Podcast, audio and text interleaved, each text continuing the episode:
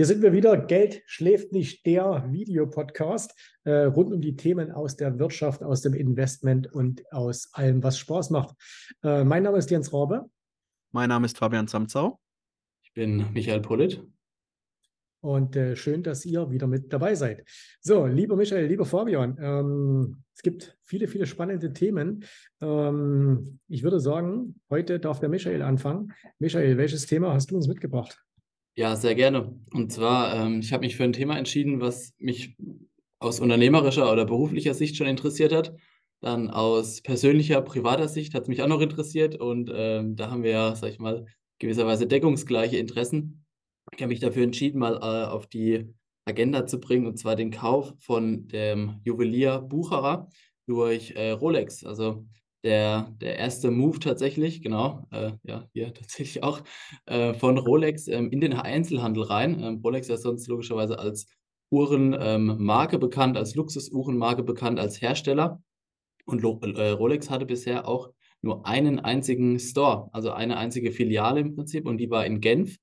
Ähm, alle Läden, die man sonst irgendwie kennt, ob es am Flughafen, in Malls, äh, gerade bei dir Jens in Dubai ja exzessiv, ähm, noch viel häufiger als in Deutschland bei uns, ähm, findet, sind alles von, von, von Zweithändlern, klar, von zertifizierten Rolex-Händlern. Aber Rolex selbst betreibt nur diesen einen Store in Genf bisher und hat jetzt eben mit der Kette Bucherer ähm, ja einen riesen Juwelier und äh, auch Luxus ähm, Artikelvertrieb sozusagen dazugewonnen und ähm, war für mich auch so ein bisschen ja, sinnbildlich dafür, dass wir immer mehr so eine Zentralisierung irgendwie bei äh, den Global Playern sehen, bei den Marktführern und die eben nicht nur so, sag mal, in dieser Kette ähm, nebendran quasi Konkurrenten aufkaufen. Also Rolex kauft jetzt, keine Ahnung, einen anderen Uhrenhersteller oder mal Piquet oder so, sondern entlang sozusagen dieser Wertschöpfungskette ähm, von vertikaler Sicht, sage ich mal. Also vertikale Integration. Das wäre wie, wenn Rolex jetzt den Hersteller ihrer Zahnräder aufkaufen wird, ähm, gehen sie so eben den Schritt zum Endkunden, wollen da auch den Vertrieb mit aufnehmen. Die äh, Marke Bucherer bleibt ähm, aber bestehen. Das heißt auch weiterhin so, aber ist jetzt eben nicht mehr familiengeführt, äh, sondern innerhalb von diesem Rolex-Konzern in dieser Struktur mit. Mhm. Also okay, ich glaube, muss man jetzt erstmal dazu sagen, natürlich Rolex eine der, der, der, du kannst ja, wenn du Uhren heutzutage kaufst, wenn du Luxusuhren kaufst, du kannst nur im Grunde genommen vier Marken kaufen. Ne? Du kannst nur vier, ja, vielleicht fünf. Du kannst vielleicht nur fünf Marken kaufen, äh, wo es Sinn macht, nämlich natürlich Rolex, äh, AP, ähm, Patek Philippe, ähm, Richard Mile und vielleicht noch Lange und Söhne. Ne? Die haben sich zuletzt ganz gut entwickelt. Ähm, das ist das Einzige, was, was preisstabil ist oder sogar Wertsteigerungen hat. Und ja. äh, ich habe das auch gelesen mit, mit Bucherer. Äh, soweit ich das gelesen habe, liegt es ja daran, Bucherer hat keine Nachfahren. Ja? Genau, also so die Familie Bucherer hat keine Nachfahren, hat dann gesagt, okay, wir, wir gucken mal, was wir machen. Und ähm, mich wundert es, dass Rolex das nicht schon viel, viel eher gemacht hat. Also nicht jetzt Bucherer gekauft, sondern eigene Shops gemacht. Ja. Weil wenn wir uns mal anschauen, äh, Patek Philippe, eigene Shops, äh, Audemars Piquet, eigene Shops, ähm, Lange und Söhne, eigene Shops, Richard mhm. Mille, ohnehin immer schon von Anfang an eigene Shops. Und du kannst halt einfach viel, viel mehr machen. Äh, du kannst das, das, das Prestige einfach viel höher setzen. Ne? Äh, ich bin nicht so der, der Uhrenkenner. Ähm, also ich habe auch ein paar, aber ähm, ich glaube, dass das trägt einfach dazu bei, dass du deine, deine Marke sehr, sehr viel exklusiver machst. Und klar, es macht einfach keinen Sinn, äh, dass du sagst, du gehst jetzt zu Wempe oder zu irgendwo anders hin, hast deine, deine exklusive Uhr, die ohnehin riesig gefragt ist. Und daneben gibt es noch viele, viele andere Dinge, und dann war es ja oftmals auch so, dass gerade viele Uhrenhändler ähm, ja auch so ein bisschen äh, Deals gemacht haben oder Deals mit dir machen wollten. Ne? So nach dem Motto, hey, du musst noch Schmuck bei mir kaufen und wenn du Schmuck bei mir kaufst, dann bekommst du eben eine, eine Pepsi oder, oder ich setze dich auf die Liste und so. Da, da ist ja auch ziemlich viel Schindluder getrieben worden. Ja. Und deswegen ähm, finde ich es äh, von Rolex ziemlich äh, clever, dass sie das gemacht haben. Ich glaube allerdings, ich weiß nicht, ob es wirklich so bleibt, ob die wirklich lange noch Bucherer heißen. Also würde ich nicht drauf wetten, sondern ich würde darauf wetten, dass die irgendwann mal das alles umbranden in, in komplett Rolex und dann vielleicht sogar den anderen Händlern ähm, die Lizenzen wegnehmen. Ich weiß nicht genau, aber also ich würde es so machen.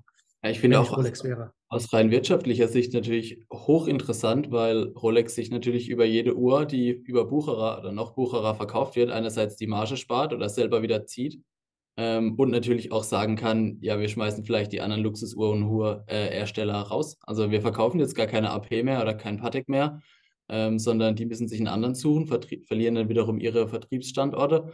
Ähm, also es ist schon eine interessante Konstellation, vor allem jetzt halt mit dem Kauf von einem externen. Wie du gesagt hast, die meisten, die haben schon so ein paar ja, eigene Shops quasi gehabt tatsächlich.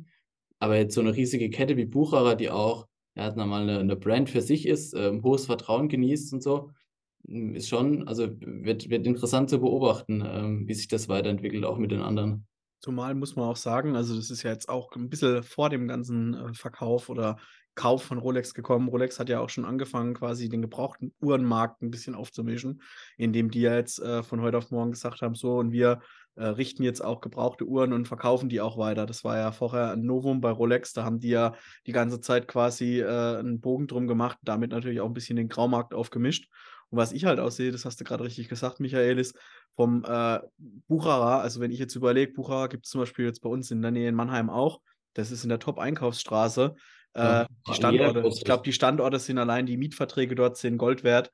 Und wenn, äh, äh, wie Jens schon gesagt hat, da langfristig die Marke Bucherer vielleicht verschwindet, hat Rolex die Top-Standorte im Endeffekt auf der einen Seite und auf der anderen Seite können die ja auch Bucherer als Marke noch äh, anderweitig weiterverwenden oder auch einer kaufen. Ich kann mir gut vorstellen, äh, dass die bei dem Deal bestimmt ausgemacht haben, dass die eine gewisse Haltefrist für den Namen haben. Also sprich, dass so und so viele Jahre äh, der Name noch bestehen bleiben muss. Und langfristig denke ich aber schon, dass das dann umgemünzt wird. Und wenn ich mich recht erinnere, ist auch noch so, dass Buchara auch ein, zwei eigene Uhren mittlerweile rausgebracht hat, auch so ähm, in dem Bereich.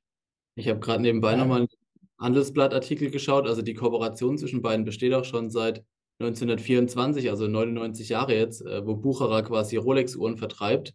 Ähm, also auch äh, nichts, was irgendwie seit gestern besteht, sondern da gibt es irgendwie eine, eine jahrzehntelange, fast 100 Jahre lange Geschäftsbeziehung. Und äh, jetzt kam, standen die Sterne quasi günstig, die Konstellation hat gepasst, wie du schon gesagt hast, Jens. Äh, Bucherer hat keinen Nachfolger gefunden, was ja generell ein großes Problem ist äh, bei deutschen Unternehmen irgendwie. Und ähm, Rolex hat gedacht, ja, das ist eine, eine gute Chance für uns für ein strategisches ähm, Investment. Und übrigens, äh, Bucherer betreibt über 100 Läden weltweit und die meisten davon noch in den USA mit äh, 30 Stück. Ähm, in der Schweiz 15 und äh, Deutschland und Frankreich dann quasi dahinter vertreten von der Anzahl. Also sagt äh, auch weltweit natürlich aufgestellt und gerade in den US-Metropolen, äh, genauso wie in deutschen Großstädten auch immer, äh, ja nicht in irgendeiner Sackgasse drin oder in der zweiten Hauptstraße in der Second Street, sondern immer auf der Haupteinkaufsstraße. Also ob es dann die Kö ähm, oder der Kudamm ist, wie gesagt, ist immer äh, in Top-Lag natürlich vertreten, wo die ganzen anderen Luxushersteller und äh, Läden natürlich auch vertreten sind. Ja, Ja, also gerade USA, USA, Entschuldigung, äh, Fabian, wenn ich unterbreche, aber USA ist ja auch ganz spannend, weil dieses, wir, dieses Uhrengame, ne, also wo, wo alle so Uhren haben wollen und, und damit flexen und so, hier in Dubai ja riesig, ne, also Ja. da ist das ja, quasi, das ist ja die Rolex Standard. Ähm, Aber zum Beispiel in, in Amerika ist es tatsächlich so, dass du selbst bei Superjuwelieren ähm, keine oder keine Art dieser Luxusuhren findest wie bei uns in Europa oder jetzt hier in, in, in, äh, in äh, Mittleren Osten. Also Mhm. beispielsweise bei, bei äh, Bornheims äh, in Omaha ähm, gehört er zu Warren Buffett, ne, zu Berkshire Hathaway. Das haben die ja mal vor zig äh, Jahren gekauft. Und äh, der macht ja dreistellige Millionen Umsätze und die verkaufen keine einzige wirkliche Luxusuhr. Luxusuhr. Und als wir das letzte Mal da waren, haben wir mit einer Managerin in diesem Shop gesprochen und gefragt, hey, und die hat gesagt, ja, das ist halt für uns total schwer. Äh, wir kriegen keine Verträge. Also sie haben weder einen Vertrag mit AP, noch mit Patek, noch mit Rolex und so weiter. Und äh, deswegen äh, in äh, Mark Gebauer, ne, kennt ihr auch alle, der hat auch mal in einem Interview gesagt, irgendwie, äh, dass äh, er will auch deswegen nach Amerika gehen, weil in Amerika ist dieses Uhrengame weitaus weniger verbreitet als bei uns. Äh, Mhm. da gibt es, klar, aufgrund der Größe gibt es natürlich auch viele Leute. Ne? Gibt es auch hier Producer Michael und so, alles, auch ja bekannte YouTube-Kanäle. Aber äh, so dieses, so, so ein großes Ding ähm, wie in Europa, wie hier in Asien, äh, Mittleren Osten, so ist, äh, ist das Uhrengame in, in den USA bei weitem nicht. Also vielleicht auch eine gute Chance von Rolex da ein bisschen reinzustechen. Ja, so als äh, USA dann irgendwie als Entwicklungsland, sage ich mal, in Sachen äh, Luxusuhren. Ja, tatsächlich sehr interessant, weil man eigentlich meint, so zum amerikanischen Lebensgefühl oder Zeitgeist passt das Flexen, sage ich mal, vielleicht ganz gut, aber wahrscheinlich sind es halt auch nur die Top 0,1 Prozent, die man dann irgendwie im Kopf hat oder 0,01 Prozent sogar der Bevölkerung. Und äh, so die breite Mitte, die irgendwie von Paycheck zu Paycheck lebt, so da kann sich auch, äh, können sich die wenigsten wahrscheinlich auch eine Uhr dann leisten in der Form und äh, hat es dann auch nicht so den den Stellenwert, wie es vielleicht bei uns ist, weil, ich sag mal, selbst bei in Deutschland jeder größere Ingenieur, Arzt, ähm, Anwalt, wie auch immer, so die, die meisten haben irgendwann so ein, zwei, drei äh, Rolex so rumfahren, in Anführungsstrichen. Also ohne jetzt auch groß zu tragen, weil in Deutschland ist ja nochmal was anderes, äh, dass man die dann auch öffentlich trägt, wenn man eine hat, sondern da wird dann die, die IWC oder die Omega getragen, aber ist vielleicht auch nochmal so eine andere Wertschätzung der, der Handwerkskunst, sage ich mal, die dahinter steht. Ähm, und nicht, ja, ich brauche halt irgendwas, was mir die Zeit anzeigt und ob es jetzt die Casio Digitaluhr ist oder ich habe eh immer mein Handy dabei. Ist ja auch nochmal ähm, ein Statement, wenn er dann auf sowas Wert legt. Also auch ja, USA als Standbein tatsächlich auch sehr interessant für Rolex. Habt ihr eine, habt ihr eine äh, Lieblings-Rolex? Also wenn es ein Traummodell gäbe, wo ihr sagt, äh, wenn ich es wenn ich's bekommen könnte, welches wäre das? Ähm, also bei mir Liste, Liste, nur eine Liste natürlich. Ja, ja, gut, ich meine, ich muss noch ein bisschen sparen, aber ähm, tatsächlich die, ähm, die Platin Day Date mit ähm, dem, was ist es dann, türkisen, eisblauen Ziffernblatt. Ähm, das wäre so der, das ist eins der Endziele, sag ich mal. also die, die, die Day Date oder die Daytona? Äh, die Day Date. Hm. Die Day Date. Daytona okay. ist nicht so mein Fall, das ist irgendwie so dieses Racing-Ding, aber es, da habe ich nicht viel mit am Hut, muss ich sagen. Okay. Fabian, bei dir? Ah, es ist schwierig. Ich habe zwei so im, im Auge. Tatsächlich die äh, GMT Masters 2 natürlich. Die finde ich mega. Ob schwarz, äh, ob Gold, ob, also im schwarzen Ziffernblatt und goldenem Ding. Oder halt auch in, in Silber. Oder die ganz neu rausgekommene, die es aber auch schon länger gibt. Und das ist die, diese Rolex 1908. Weil die ist so ganz klassisch. Die hat als, als einzige, glaube ich, ein Lederarmband. Die ist äh, mhm. golden und hat ein, ein, ein braunes Lederarmband. Die finde ich halt klassisch mega geil. Und, äh, aber die ist ja auch, Könntest du aber locker holen, wenn du wollen würdest. Ja, könnte ich mir locker holen, aber zu Kriegenliste ist halt die Schwierigkeit im Moment. Oh, nein, nein, die, die, die, bekommst du. Na, glaube ich nicht. Ich glaube, die bekommst du. Ehrlich? Das ist, das ist, ist das, also äh, jetzt mal alle, die jetzt hier zuschauen und die wirklich Uhrenfreaks sind. Ne? Ihr werdet feststellen, wir, wir haben Spaß an dem Thema, aber wir sind da wirklich nicht so drin. Vielleicht müssen ja. wir uns mal jemanden holen. Ich rufe den, ich kenne ja den Kai ganz gut, äh, den, den Kai ah, von Gottschweiß. Mhm. Äh, ne? Und den, wir können ihn ja gerne mal einladen. Ähm, ich glaube, die ist nicht die 1908 äh, der, der, Nachfolger ein bisschen von der Cellini, von der Cellini ja, Moonface. Genau, genau. Also, also ich, behaupte, ich behaupte jetzt mal, wenn du, in, wenn du zu einem guten Juwelier gehst oder hier in Dubai gibt es ja eigene Rolex-Läden, die aber auch äh, zu einer Familie gehören, das ist Sediki, ähm, die bekommst du hier Liste. Die bekommst du hier mit maximal zurzeit, würde ich sagen, drei Monaten Wartezeitliste. Hm. Ja, ich habe auch, eine, hab auch eine Cellini hier Liste gekauft. Das ist geil. also wie gesagt, die, weil die habe ich jetzt auch bei uns in Deutschland, habe ich bei zwei Händlern schon mal gefragt und die sagen nicht mal, ja, wissen nicht, wann wir die kriegen, etc. Ist ja normal äh, mittlerweile, ne, dass du da keine richtige Auskunft kriegst, weil ich habe mir auch eine Daydate äh, in Heilbronn bestellt, die ist auch noch nicht da. Aber diese, wie gesagt, diese, diese 18, äh, 1908, die mega finde ich die, vor allem in Gelbgold oder in, die gibt es ja auch in Weißgold, aber in Gelbgold gefällt es mir, muss ich sagen, ehrlich am besten. Und da macht es es macht auch Spaß, weil die halt auch so ein bisschen unauffälliger ist und nicht so äh, äh, Ding. Aber jeder, der quasi Rolex kennt und es weiß, sagt, keine schlechte Uhr. Natürlich vom Preis her, Michael, stimme ich dir zu. ist jetzt nicht so. Äh, aber eine, eine, Platin, das da bin ich nicht so verliebt drin, ja, muss ich sagen. Kollege, Kollege hat also, auf dem also, mal gesagt, äh, Straßenkodex, Platin, Rolex und seitdem habe ich das im Kopf. Deswegen. ja, jetzt, also jetzt, die, bei dir? Ähm, bei mir ist auch eine Platin, allerdings die Platin Daytona. Daytona. Aber äh, also die ist, Blatt, oder? Äh, genau. Also die ist schon, äh, die ist schon Endstufe. Ja, das okay. ist schon eine, die, die wirklich äh, mega ist. Ähm, und ich habe ja einen guten Freund, der hat sich, der hat sich letztes Jahr noch eine gekauft und ähm, allerdings auch Liste. Die hat, der hat die Liste bekommen, die ist schon sehr, sehr cool. Und das ist eine Uhr, die ich auch gerne hätte. Ich weiß gar nicht, ob ich sie ranmachen würde, aber die hätte ich gerne, das wäre die Rainbow.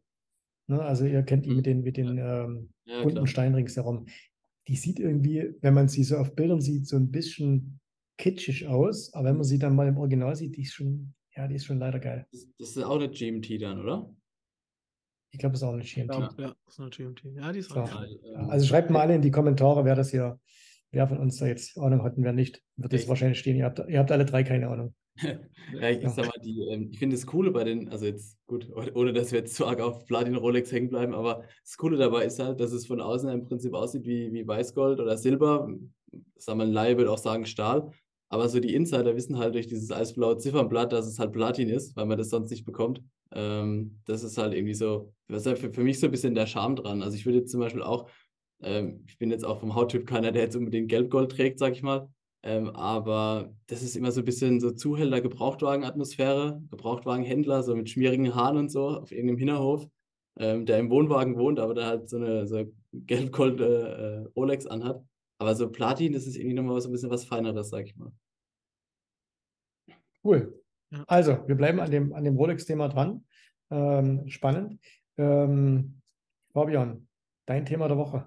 Ja, mein Thema der Woche. Ähm, äh, ja, ich bin, wir wollen ja nie so politisch abschweifen, wie wir es jetzt momentan machen, äh, ähm, oder wie es andere äh, Podcasts oder auch äh, Kanäle machen. Aber was mich im Moment so ein bisschen und was ich jetzt auch die letzten Wochen und Monate immer wieder beobachte, ist, wie gehen quasi die deutschen Firmen momentan äh, mit den äh, ich sage jetzt mal, schlechten Gegebenheiten äh, um, die gegeben sind. Einmal Energiepreise, die hochgehen, Steuerentwicklung, Fachkräftemangel, äh, einfach dieses Gesamtpaket, was ja auch äh, Jens, das ist ja dann auch ein bisschen in dein Thema rein, Börse äh, mit betrifft, auch die, vielleicht auch die deutsche Börse ähm, und auch unsere Rezession, die wir ja ähm, im Endeffekt jetzt schon eigentlich rein technisch haben, aber die ja immer noch von unseren Politikern totgeschwiegen wird.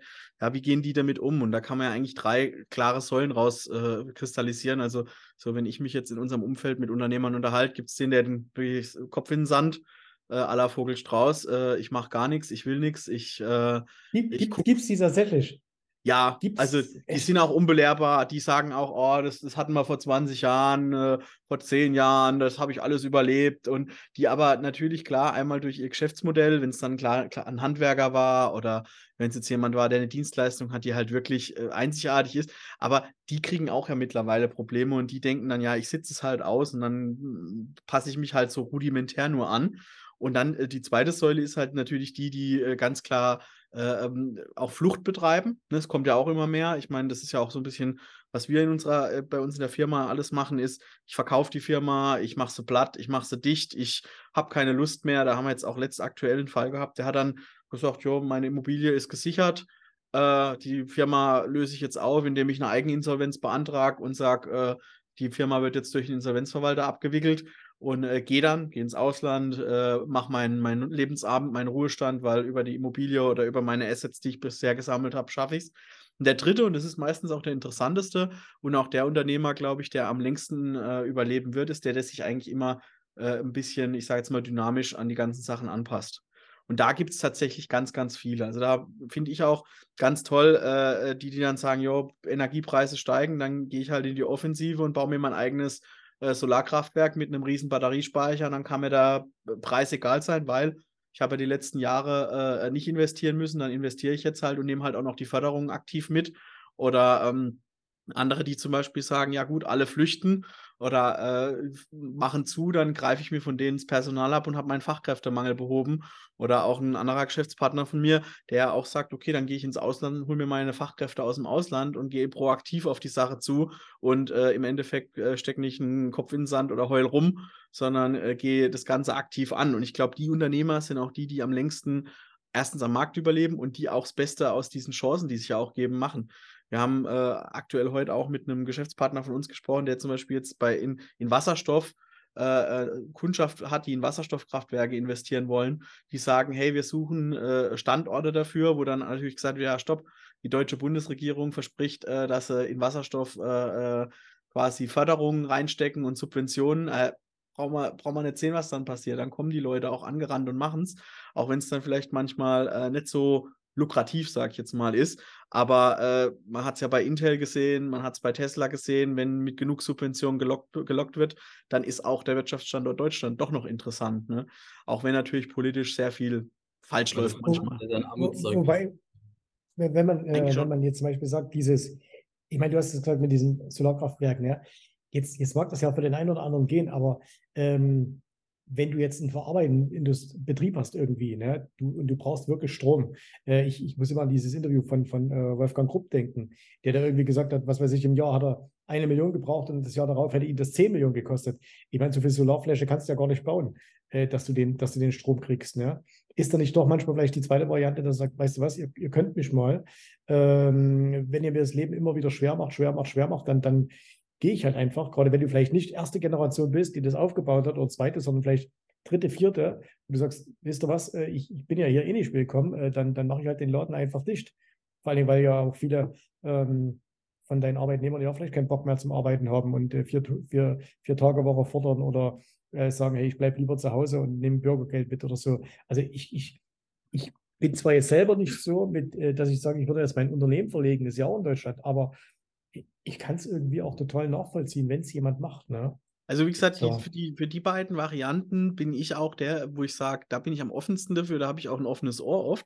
Nur bei denen, die halt wirklich sagen, jo, wird schon wieder gut gehen und ich, ich bereite mich auf gar nichts vor und es ist dann egal, das sind die, die am Ende auch dann dastehen und wirklich, äh, äh, es, es, ich sage mal, Auto wirklich aktiv vor die Wand fahren.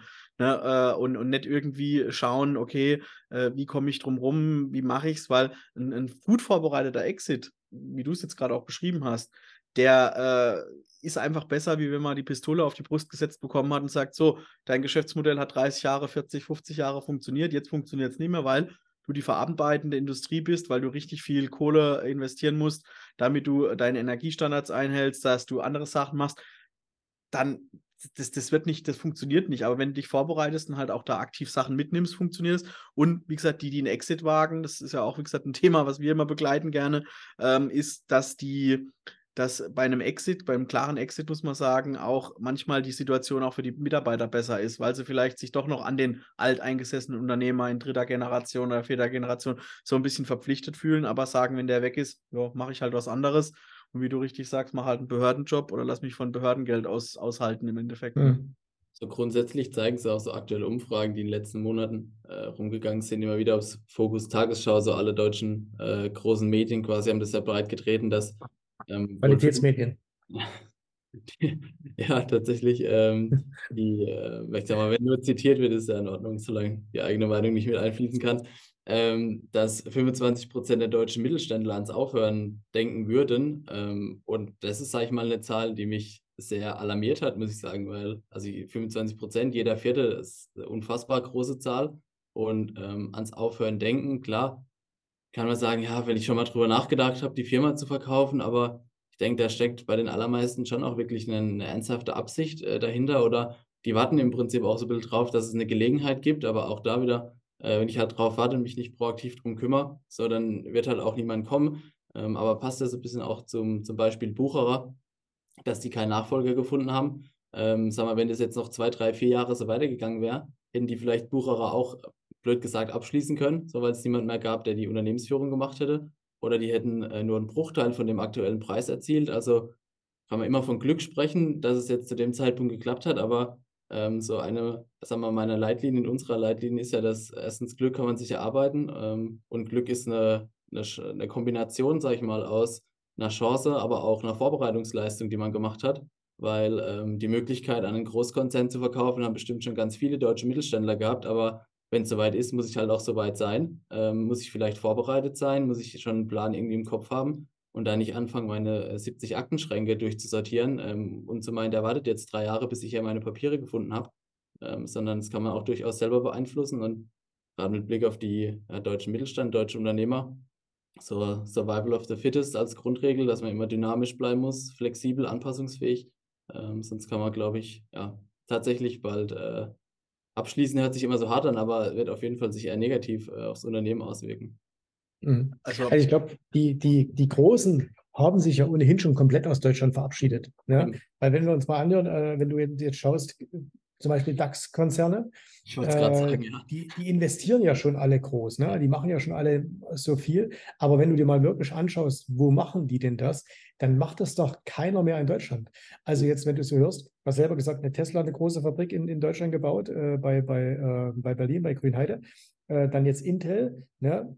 Ähm, ich sage gleich auch noch was dazu wegen den Subventionen, aber wo gibt es denn mal einen, großen deutschen Konzern, also Konzern wirklich groß, der sagt, er macht mal, macht mal groß noch was in Deutschland. Ne? BASF, äh, größte Investition der Firmengeschichte China. BMW ist nächste neue Werk äh, USA. Äh, Volkswagen äh, sagt auch, okay, wir bleiben in China und wir bauen tendenziell eher in China, als dass wir was in Europa bauen. Und wenn sie mal was in Europa machen, dann, also in Wolfsburg oder bei Daimler ist da genauso, weil sie die Betriebsräte dazu zwingen. Ähm, aber im Grunde die ganzen Großen sind doch eh alle schon weg. Und ähm, ich habe auch so das Gefühl, dass es ganz, ganz viele Mittelständler gibt, die einfach, äh, die schon diesen, dies, diese Vaterlandsliebe auch, wenn man das so nennen darf, haben und sagen, wir sind Patrioten, wir wollen das in Deutschland machen, weil Deutschland auch ein geiles Land ist. Aber denen es natürlich so schwer gemacht wird und die dann irgendwann mal sagen, wisst ihr was, äh, ich, ich habe ja auch eine Verantwortung gegenüber mein, äh, meinem Unternehmen und äh, wenn ihr es hier nicht macht, dann mache ich es halt woanders. Ja. Ne? Also Ja. ich, ich glaube, jemand wie, wie wenn, wenn jetzt, nehmen wir mal Wolfgang Krupp nochmal, Hm. jemand anderes als er persönlich, der, der so zu, zu seiner Firma steht, zu seinem äh, Standort steht und so weiter, der würde doch im Leben das nicht mehr machen. Eine Industrie, die to- total kompliziert ist, äh, mit, äh, mit geringen Margen wahrscheinlich und viel Kopfschmerzen. Ähm, jeder andere hätte doch schon längst gesagt, weißt du was, geh nach Polen, geh nach Ungarn, mach's irgendwie so. Also Hut ab vor dem Mann, dass der sowas macht. Äh, aber ich kann, kann da jeden verstehen, der es der es nicht mehr macht. Ja, bezüglich, ähm, also gerade wegen DAX vielleicht noch, gut, jeder, der mich ein bisschen äh, besser kennt, weiß, dass ich beim, beim Stichwort DAX schon äh, Bluthochdruck, Bluthochdruck kriege teilweise, weil ähm, das ja immer noch so als Sinnbild der deutschen Wirtschaft oder so gesehen wird. So, der DAX ist anderthalb Prozent gestiegen, erstens, woran hat es gelegen, ne? Und zweitens, jetzt geht es Deutschland wieder gut. Ähm, mal abgesehen davon, also es geht ja schon los, dass der DAX, äh, für die, die es noch nicht wissen, äh, ein sogenannter Performance-Index ist. Das heißt, ähm, in die Kursentwicklung des DAXes werden die Dividendenauszahlungen einberechnet, was bei allen anderen internationalen Indizes in der Form nicht stattfindet. Das heißt, alle amerikanischen Indizes, also die großen S&P, Dow, Nasdaq, die outperformen den DAX ohne Dividendenzahlung, obwohl es beim DAX mit drin ist. Also das schon mal als erstes. Ähm, und zweitens, wie du sagst, es ist halt in keinster Weise mehr ein Sinnbild äh, der deutschen Wirtschaft, sondern sind internationale Konzerne, die gefühlt überall wirklich groß investieren, als in Deutschland hier. BASF, du hast gesagt, das ist äh, was ich halbe Stunde, Stunde von uns weg hier in Ludwigshafen. Ähm, so, da machen sich halt auch Leute ernsthaft Sorgen drum, dass die komplett den Standort Ja. irgendwann abziehen in Ludwigshafen und ähm, halt im Ausland wieder aufbauen. Linde hat es ja zum Beispiel auch gemacht. Ähm, hat ja auch mal dem, dem guten DAX einen riesen Schlag versetzt, dass Linde mit ich glaube, 160 Milliarden Marktkapitalisierung ähm, abgewandert ist und dann ist die Commerzbank mit 14 Milliarden nachgerückt. So, Das hat den DAX natürlich auch ähm, ein bisschen eingebüßt, aber ja, die, die Situation ist natürlich bezeichnend, dass die anderen Industriestandorte irgendwie ja, deutlich attraktiver sind tatsächlich.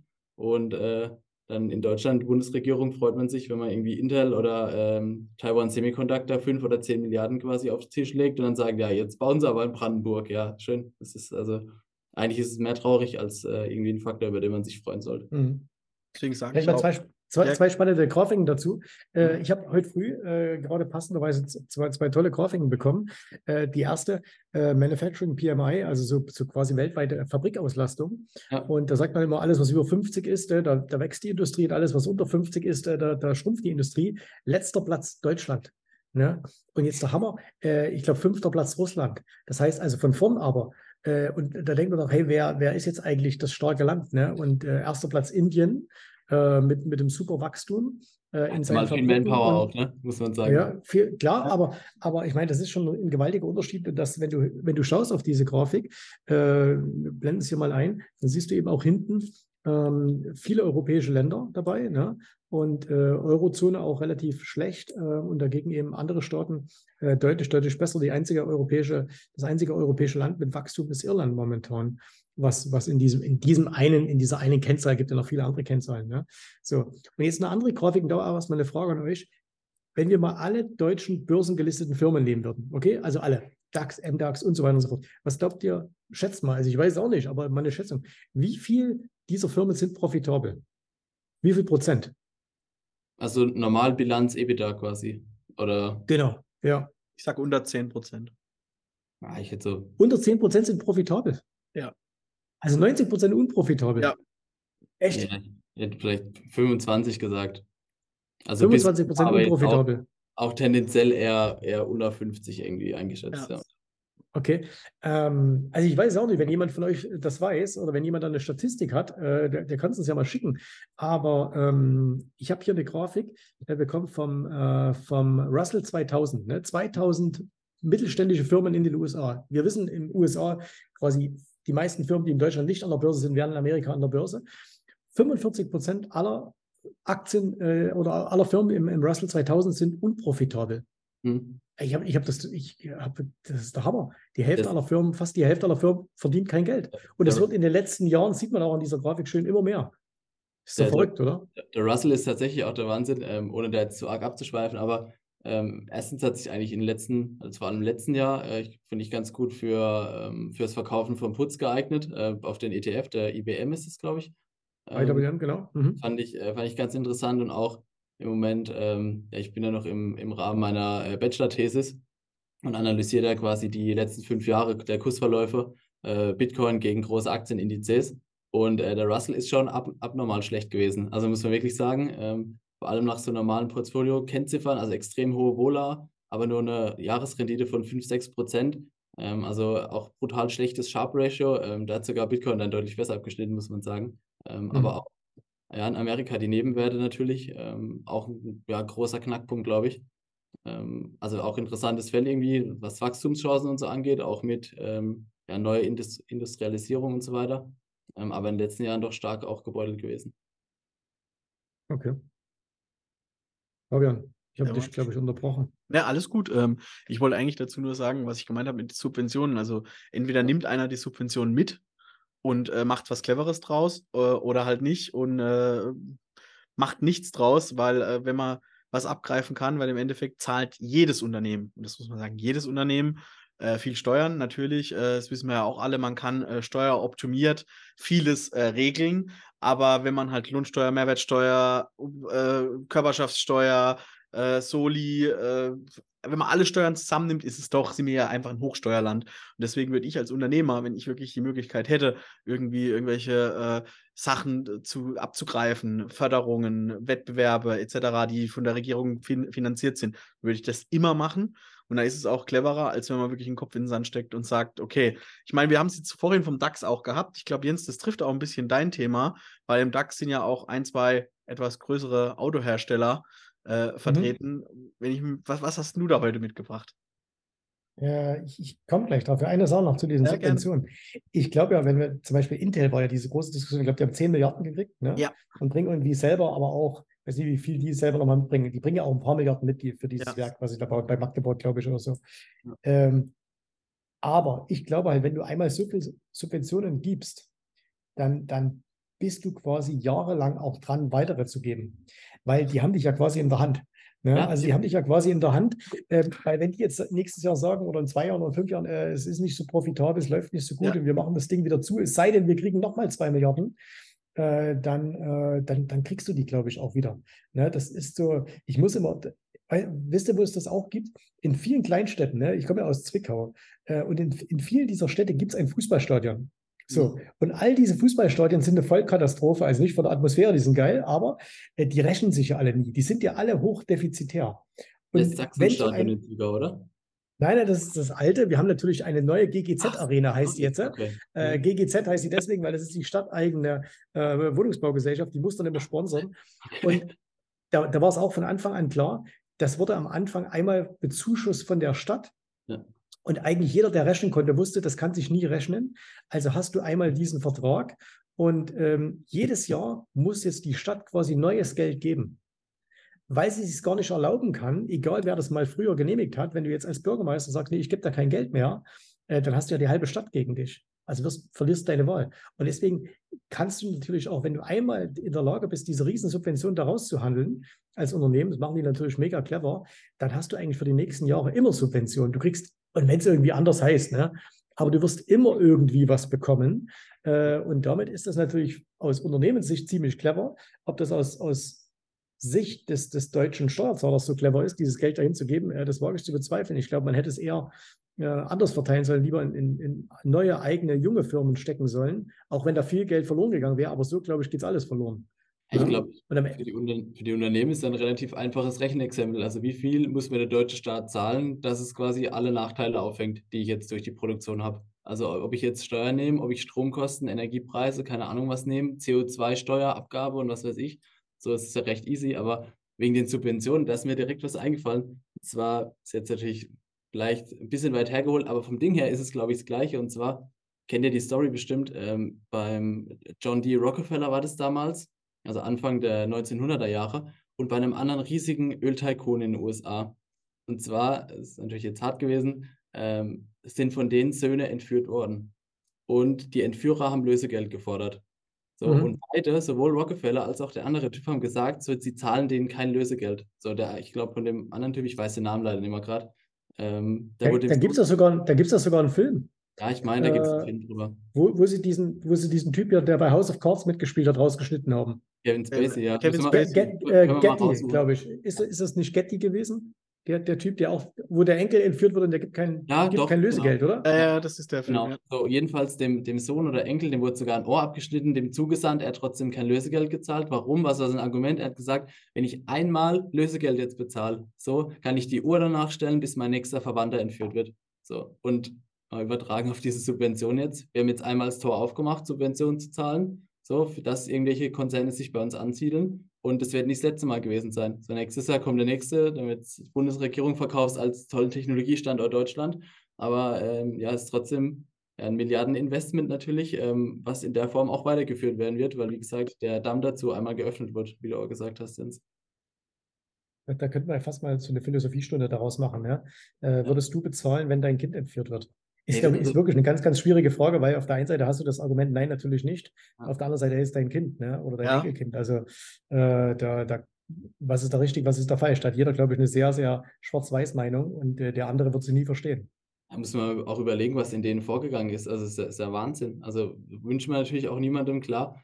Ähm, aber das Argument, so, wenn ich einmal das Lösegeld bezahle, so, kann ich morgen im Prinzip, niemand aus meiner Familie, aus meinem Umfeld kann mehr sicher auf die Straße gehen, weil die wissen, ich bezahle, was weiß ich, denen 50 Millionen äh, Dollar und äh, dann kriege ich ihn wieder zurück. So, da fehlt morgen der nächste. Das äh, kann man Mhm. davon ausgehen. Ja. Und Das ist auch das Schwierige an der ganzen Sache. Ne? Das ist, also, Jens, wie du sagst, das ist ein Schwarz-Weiß-Thema, aber du kannst damit nichts, gar nichts, kannst du eigentlich richtig beantworten, weil egal äh, wie, du kannst aus wirtschaftlicher Sicht sehen, du kannst aus psychologischer Sicht sehen, du kannst aus emotionaler Sicht sehen, da kannst ganz viele Themen im Endeffekt aufmachen. Ne? Mhm. Also möchte man nie in diese Situation kommen, wo man über sowas nachdenken müsste. Ja. Okay, kommen wir zu etwas äh, Harter, harter Cut Äh, jetzt, aber. wir, müssen, wir müssen einen harten Cut machen. Äh, also ich habe ich hab eine, pass auf, eine Frage für euch. Ne? Ähm, se, seid ihr eigentlich Autofans?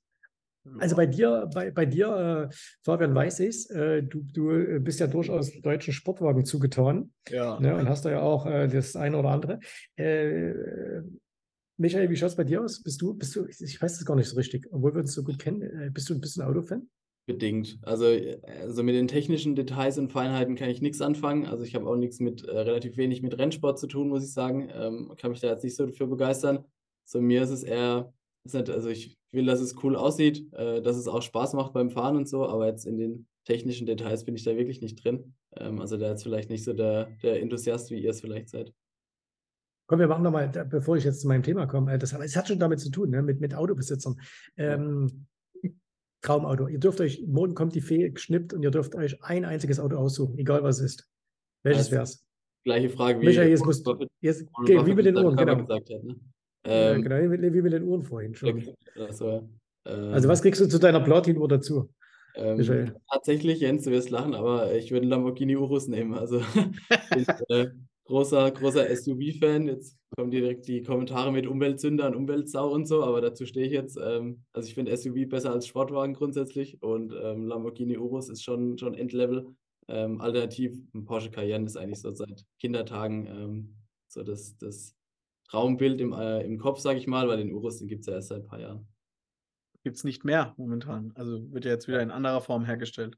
Seitdem steigen ja auch die Preise für Ey, das Auto extrem. War meine Hoffnung, dass ich dir deinen mal, mal abfuggern kann, aber es hat, hat auch nicht geklappt. Ne? Ah, kommt jetzt ein war zu spät. War zu spät. Und bei mir ist jetzt, jetzt werdet ihr lachen, äh, tatsächlich mein Traumauto, ähm, Sportwagen und auch so äh, Porsche Ur, Urmodell, also der Ur 911er. Und zwar Alter. richtig Okay. geil saniert, weil die sind ja auch 400.000, 500.000, wenn die wirklich, äh, ich sage mal, Seriennummer 1 bis 100 oder so sind. Und da, weil da habe ich mal einen in Petrolblau gesehen. Und der ist sowas von geil. Brauchen wir auch nicht über die Umwelt reden. Der bläst wahrscheinlich auch äh, CO2 raus wie Hat äh, der andere andere, mehr raus wie, wie mein Urus. Genau, tatsächlich, wahrscheinlich. Aber halt einfach das Feeling, de, der Geruch von den alten Porsches und dann halt auch, wenn die wirklich gut gepflegt und auch noch Originallack und so sind, dann äh, macht es einfach richtig Spaß. Also, Jens, wie ist es bei dir? ja. Ja, das ist ganz, ganz schwierig. Ne? Ich, ich entscheide mich da quasi jede Woche um. Ähm, also ich habe da jede Woche was Neues und zur Zeit, äh, ist was ganz Verrücktes. Äh, ich habe jetzt entdeckt, es gibt in Amerika eine Firma und die baut alte Ford Broncos aus den, aus den äh, 70er Jahren wieder auf macht die, macht die wie neu, baut dann äh, alles neu rein. Ne? Du hast einen richtig geilen Motor drin, du hast alles elektrisch drin und so. Sieht aber so aus wie so ein 70er, also Vintage Bronco. Ähm, ich, wir machen mal ein Bild hier rein. Das ist, das ist zurzeit so ein Auto, wo ich überlege, ob ich mir so eins kaufe. Ähm, ansonsten aber bin ich auch äh, bei, bei dir oder auch bei dir, Michael, ähm, also so ein, ähm, also ich bin auch großer SUV-Fan, gefällt mir auch oder halt wahrscheinlich auch schon, sagen wir mal, ein 993 Porsche Turbo Cabriolet. Also das ist, glaube ich, das da alles Sachen. Cabrio, super. 993, super. Äh, ne, das ist für mich der schönste Porsche, der gebaut wurde, so von der Form her noch. Ja. Ähm, luftgekühlt noch.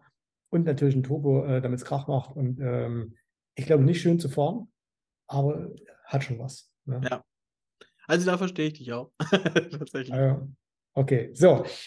Und damit haben wir eine perfekte Überleitung zum Thema gemacht. Nämlich, ja. wenn man, äh, Michael, du hast eigentlich voll das Klischee bedient, nämlich, äh, du bist ja der Jüngste von uns, das, das darf man ja sagen. Ja. Äh, und da denkt man immer, hey, so junge Leute interessieren sich nicht mehr für Autos. Ne?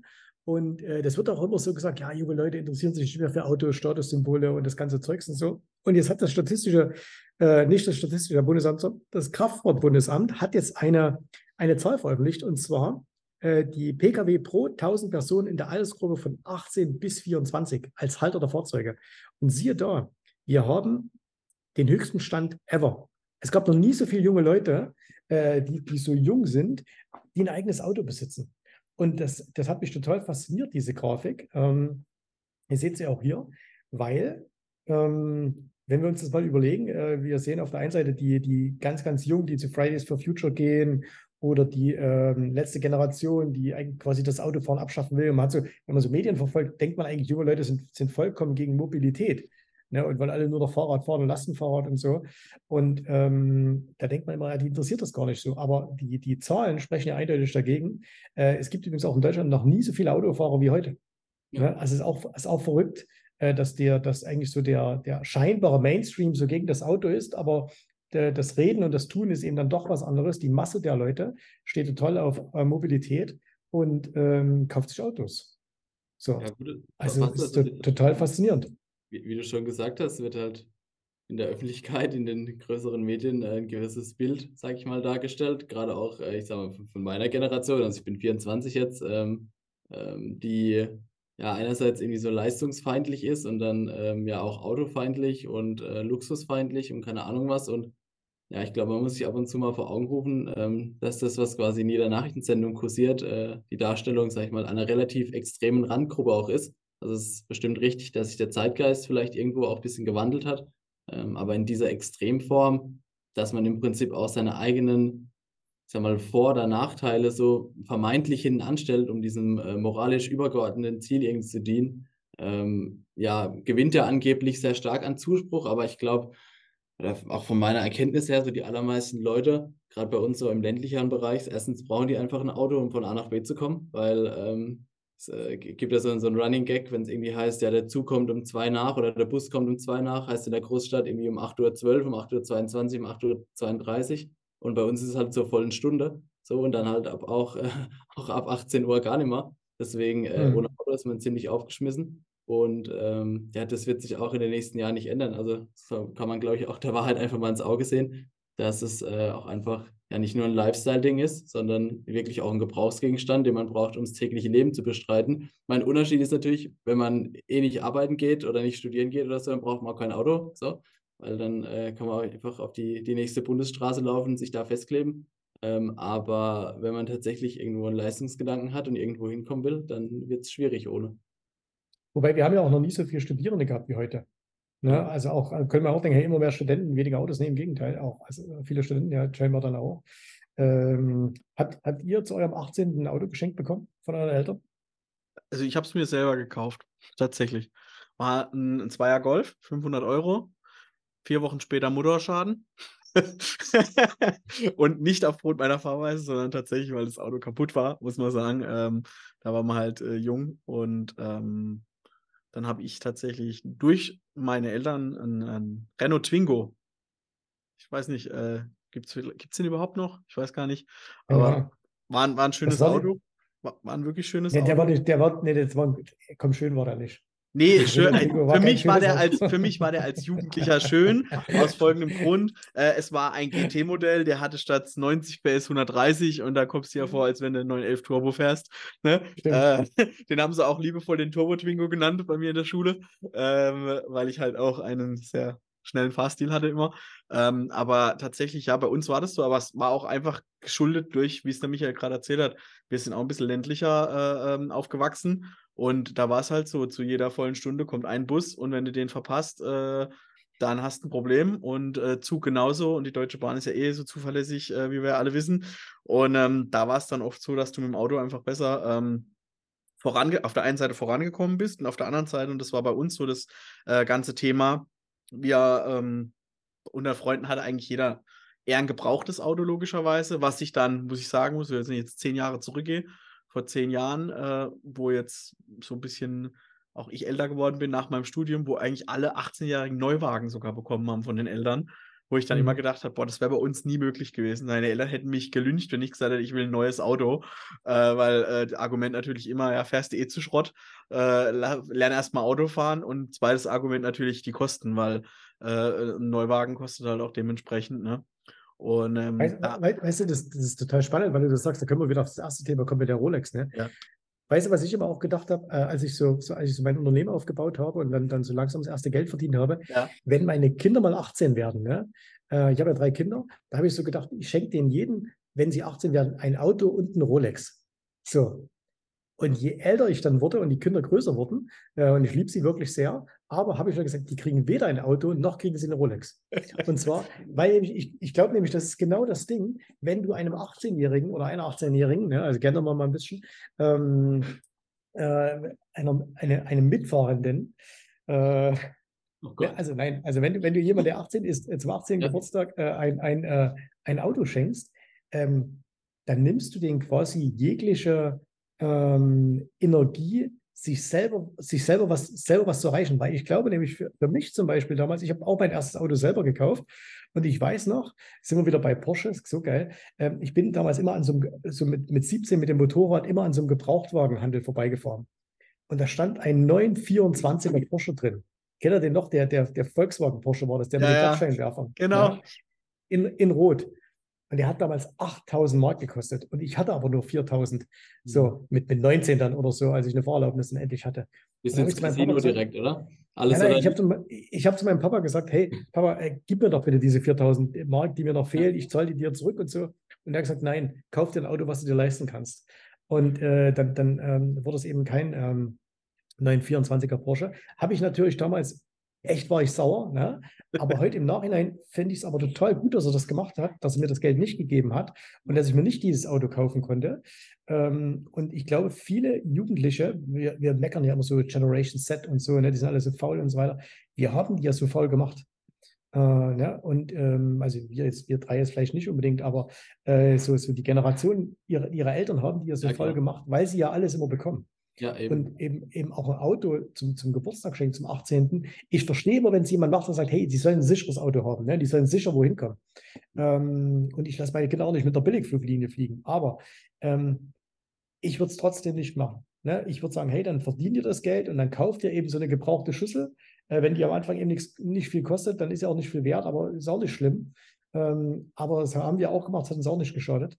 Äh, ich glaube, man muss sich das selber erarbeiten, weil dann entwickelt man auch so ein bisschen Stolz und sagt, hey, es ist mein erstes Auto und dann, dann ist es halt ein Twingo oder dann ist es ein, ein alter Golf oder, oder irgendwas ne, oder ein alter Nissan. Aber äh, dann, dann hat man so, so einen gewissen Stolz entwickelt, äh, dass man was, was gearbeitet hat, man konnte sich was jetzt was leisten und man wertschätzt es dann auch viel mehr, als wenn der Papa zum 18 sagt, hier sind die BMW-Schlüssel, äh, Sohnemann oder Tochter und jetzt leg mal los. Ja, ja, ja absolut. Das, das ist das, was bei mir so war. Ich meine, das Auto habe ich mir äh, natürlich gegen den Rat meines Vaters, zweier Golf, hat er gesagt, bitte sag Bescheid, wenn du kaufst, nimm, nimm mich mit oder nimm einen Kumpel mit, der Ahnung hat vom Kfz. Ja, ich natürlich gar keine Ahnung, habe das Ding gekauft und es ist nach vier Wochen verreckt, weil Zylinderkopfdichtung kaputt war. Das hätte natürlich jeder Automechaniker oder auch mein Vater wahrscheinlich irgendwo gesehen, der schon zig Autos, damals war er ich glaube, 50, 55 Jahre alt, der hat da schon hunderte Autos gefühlt gehabt. Ähm, äh, ne? Und äh, das hätte jeder gesehen, ich nicht. Und dann war es aber auch der Effekt, wo sie dann gesagt haben, gut, das Auto ist jetzt kaputt, du kriegst jetzt noch 80 Euro vom Schrotthändler. jetzt helfen wir dir, äh, dir so ein Twingo noch gebraucht zu holen. War dann so ein Jahreswagen, glaube ich, der war dann auch nicht viel wert und ich musste es halt abstottern, was aber mir auch gezeigt hat, hm, jetzt guck, lieber, äh, und seitdem mache ich das auch, wenn ich mir ein gebrauchtes Auto hole, nehme ich immer einen Kollegen und ich habe mittlerweile viele im Freundeskreis, die halt Kfz-Meister sind, sage ich, ja, kommst du mal bitte mit, guckst dir das Auto an und äh, dann gibst du dem Essen aus oder sagst halt, okay, wenn du dann was reparierst, reparierst bei dir ähm, und dann sind die auch zufrieden, ne? weil das ist ein Learning, das ist einfach ein Learning. Ich meine, mhm. bei, bei dir, Michael, du bist ja auch eigentlich nur alte Autos gewohnt bisher. Du hast ja auch nichts geschenkt quasi bekommen, sondern äh, ja, immer das, die Abfallautos deines Vaters bekommen, wenn ich mich recht erinnere. Ja, es ist immer noch so. Also ähm, auch mit 18 dann, auch einfach aus Mobilitätsgründen quasi von meinen Eltern ähm, den alten C180 war das übernommen, 95er Baujahr, also vier Jahre älter als ich tatsächlich. ähm, das war, nee, war, war cool, das hat so ein bisschen Vintage-Look gehabt, sag ich mal. Das war jetzt natürlich äh, kein Zugpferd, aber es war in Ordnung so. Und ähm, gut, ich habe dann angefangen zu studieren später und so. Jetzt bin ich faktisch noch ein Monatsstudent und äh, habe da jetzt im Moment auch noch nicht so die Notwendigkeit gesehen, ähm, sondern ja, das gehen wir dann nächstes Jahr mal an. Aber ich glaube, sich selber das dann auch ja, erarbeiten und antrainieren zu müssen, ähm, ist viel mehr wert, als jetzt irgendwie das neueste Auto zu fahren oder so. Also ich fahre jetzt auch sechs Jahre Auto und ich habe noch nie Klimaanlage gehabt. So, ich leide jeden Sommer wie ein Hund. Ähm, aber umso mehr freue ich drauf, mich drauf, wenn ich mal ein Auto mit Klimaanlage dann habe. Deswegen äh, ist in Ordnung, so wie es ist. Auf jeden Fall. Was auch mehr wie verständlich ist, weil Auto mit Klimaanlage ist schon was wert. Ich meine, Jens, ich glaube, du kannst das größte Liedchen davon singen. Bei dir sind ja dauerhaft die Temperaturen hoch.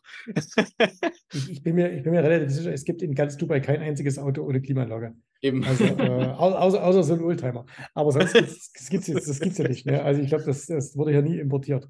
Ich, also keine Ahnung, kann ich, kann ich, mir nicht vorstellen. Ich, ich glaube es auch nicht, weil nur mit dem Fahrtwind kriegt man das nicht hin. okay.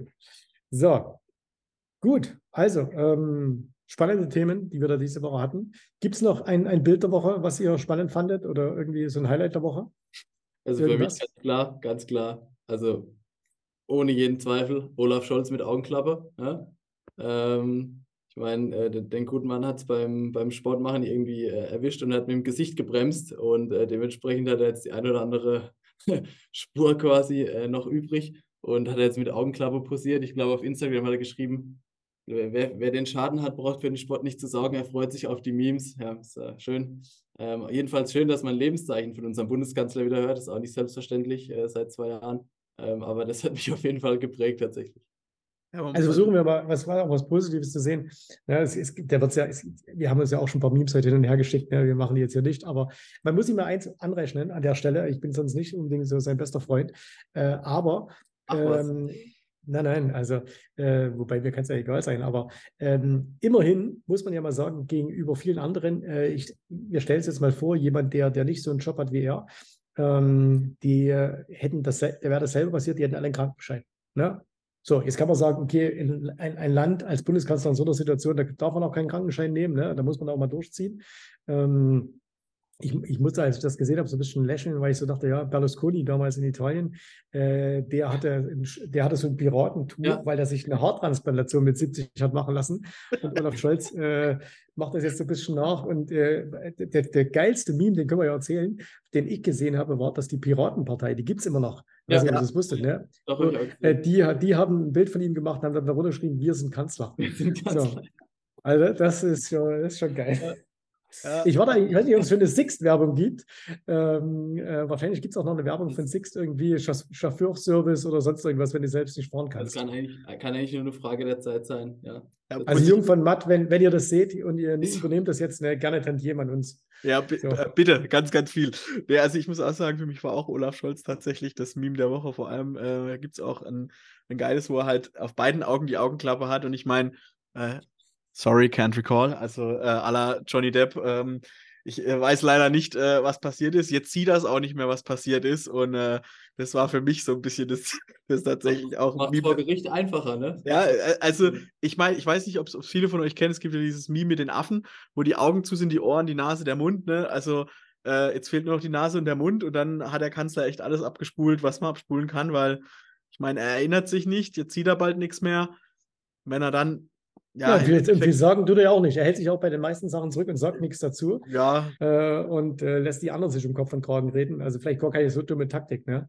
Ja, ob, So. obwohl ich da sagen muss, äh, oh, für, für mich auch abschließend, lieb, lieber, lieber sage ich was Falsches oder was, was den Leuten nicht so gefällt, wie gar nichts zu sagen. Und im Endeffekt, ich habe letzten einen interessanten Artikel gelesen, so ein bisschen populistischer Artikel, ne- würden es jetzt manche nennen, sage ich jetzt mal, dass er tatsächlich der, der auch schlechteste Kanzler aller Zeiten dahingehend ist, weil er halt wirklich keine richtig wahre Entscheidung trifft. Und egal, wenn du durch die Dekaden gehst, von Adenauer über Schmidt, über Kohl, äh, Schröder und Merkel, jeder hat irgendeine Hauruck-Entscheidung getroffen, die vielleicht im Nachhinein auch nochmal besser, aber die sind dazu gestanden und dadurch haben die das Volk einfach gewonnen. Und das macht der Olaf halt eigentlich gar nicht, muss man sagen.